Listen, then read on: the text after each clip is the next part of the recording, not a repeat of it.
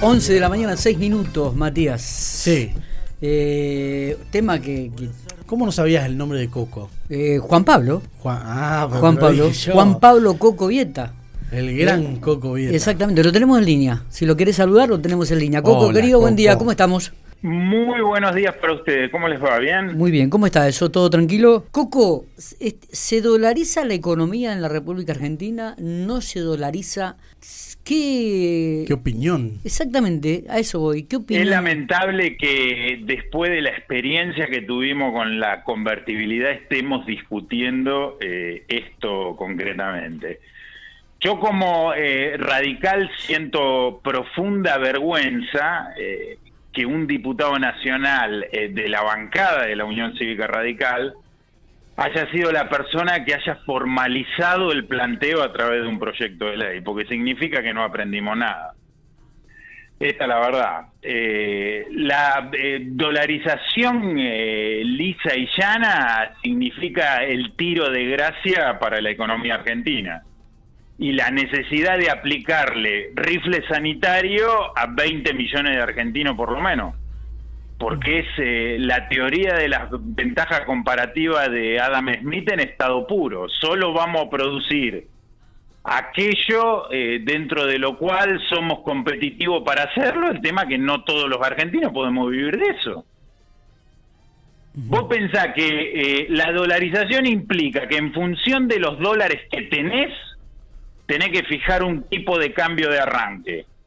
En virtud de los pesos que andan dando vuelta, de los pasivos del Banco Central que eh, se han emitido, la Universidad de Buenos Aires calculó que el tipo de cambio de arranque es de 4.200 pesos por dólar. APA. Imagínate lo que eso significaría en términos de calidad de vida para el conjunto de la población. Ujú.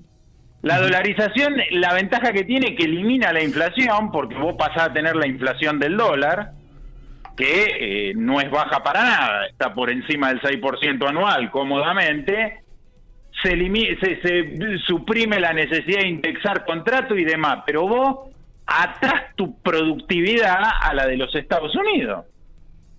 Con lo cual tus costos tienen que venir por el lado de una flexibilización laboral necesariamente, porque es la única manera de reducir costo y ser competitivo.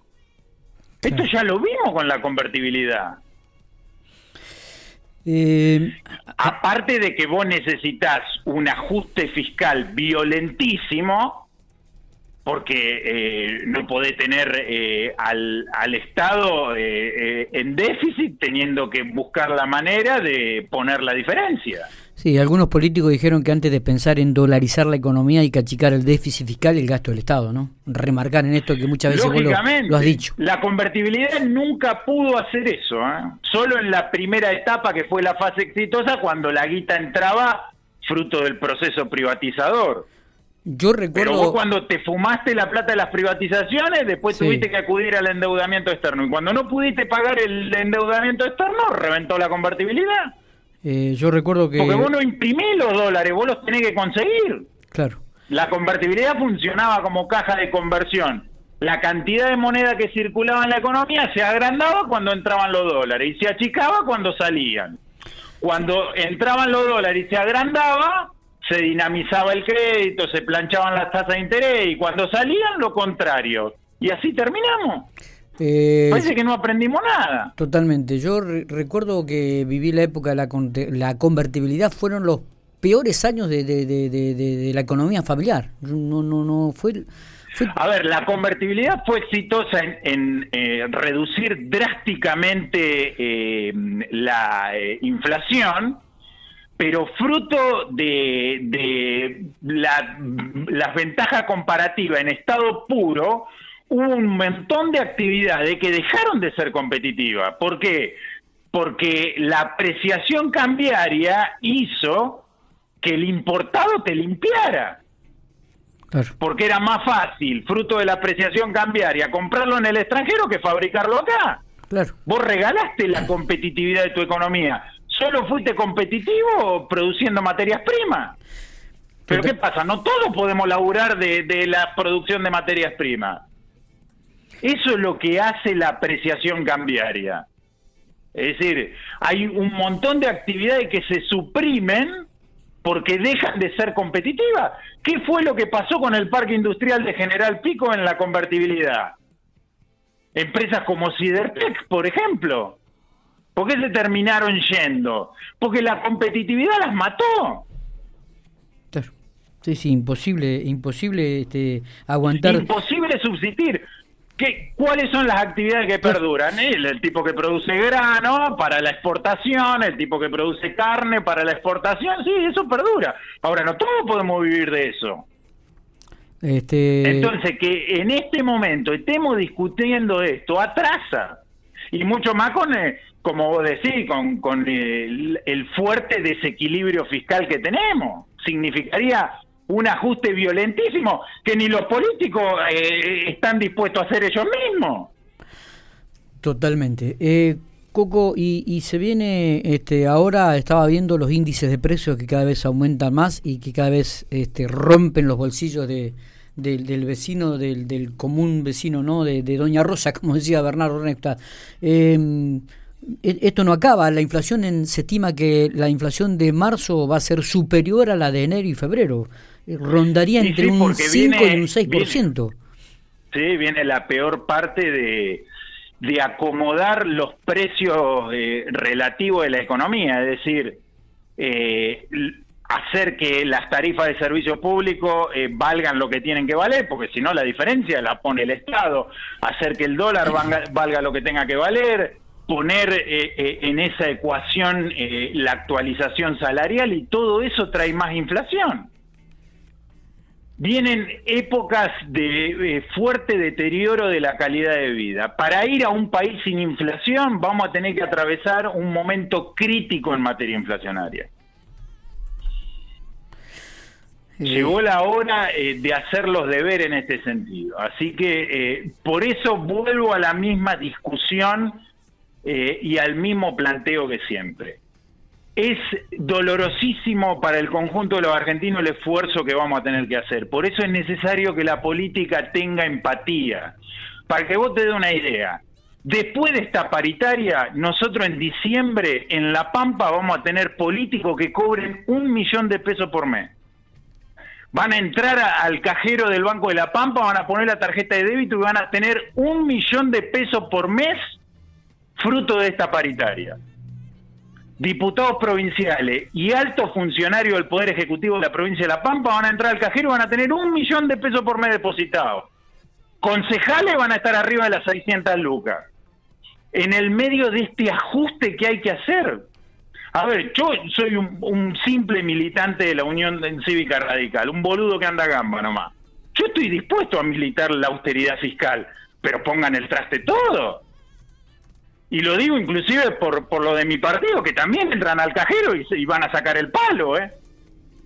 Pero digo, es necesario tener empatía. Estos tipos se tienen que desenganchar de la paritaria este año por lo menos, porque esto va a ser escandaloso. Déjenla pasar un año, desenganchense como para estar en sintonía. A fin de año, estos tipos van a cobrar un palo por mes y el salario mínimo vital y móvil va a estar en 48 mil pesos. es eh, impresentable. ¿qué, vamos a hacer? Sí, es inaguantable. Es, fulera la Argentina de estos eh, días. La, pregunta es, ¿hasta cuándo va a aguantar el Estado? Lógicamente. Esa es la pregunta. ¿Hasta cuándo va la economía del Estado este va a aguantar momento, eh, en esta provincia que viven menos habitantes que en el barrio de Palermo, tenemos gastos de funcionamiento del Estado provincial superiores a los 100 mil millones de pesos. Entonces, eh, eh, digo, eh, la manera de que la economía sea competitiva y genere empleo de calidad es de la mano de una reducción de la presión impositiva. Ahora, no hay reducción de la presión impositiva en la medida que no moderemos el crecimiento del Estado. No podemos tener políticas que cobren un palo por mes. Tenemos que saber a dónde vamos. Entonces, en la medida que no acomodemos esto, que te vengan a hablar de, del empleo, que te vengan a hablar de un futuro, que te vengan a hablar de la vivienda, andaba otro con ese verso. Guarda, eh, lo digo a todos por igual, porque lo de mi partido van y pasan la tarjeta también, eh, son cómplices. Sí, sí, sí, es todo, es el, el conjunto el paquete entero. La única manera de, de generar un futuro para todo es moderando el crecimiento del Estado para bajar la presión impositiva. Un tipo que es plomero y, eh, paga monotributo y factura 100 lucas por mes, le estamos cobrando tres gambas de ingresos brutos, más todos los ingresos brutos que paga cuando se para enfrente de la góndola, porque la cascada hace que en cada producto tenga 15% de ingresos brutos por lo menos. Entonces, la única manera de, ponerle eh, un freno a esto, moderando el crecimiento del Estado, no queda otra alternativa. Pero para eso estos tipos tienen que tener voluntad de hacerlo.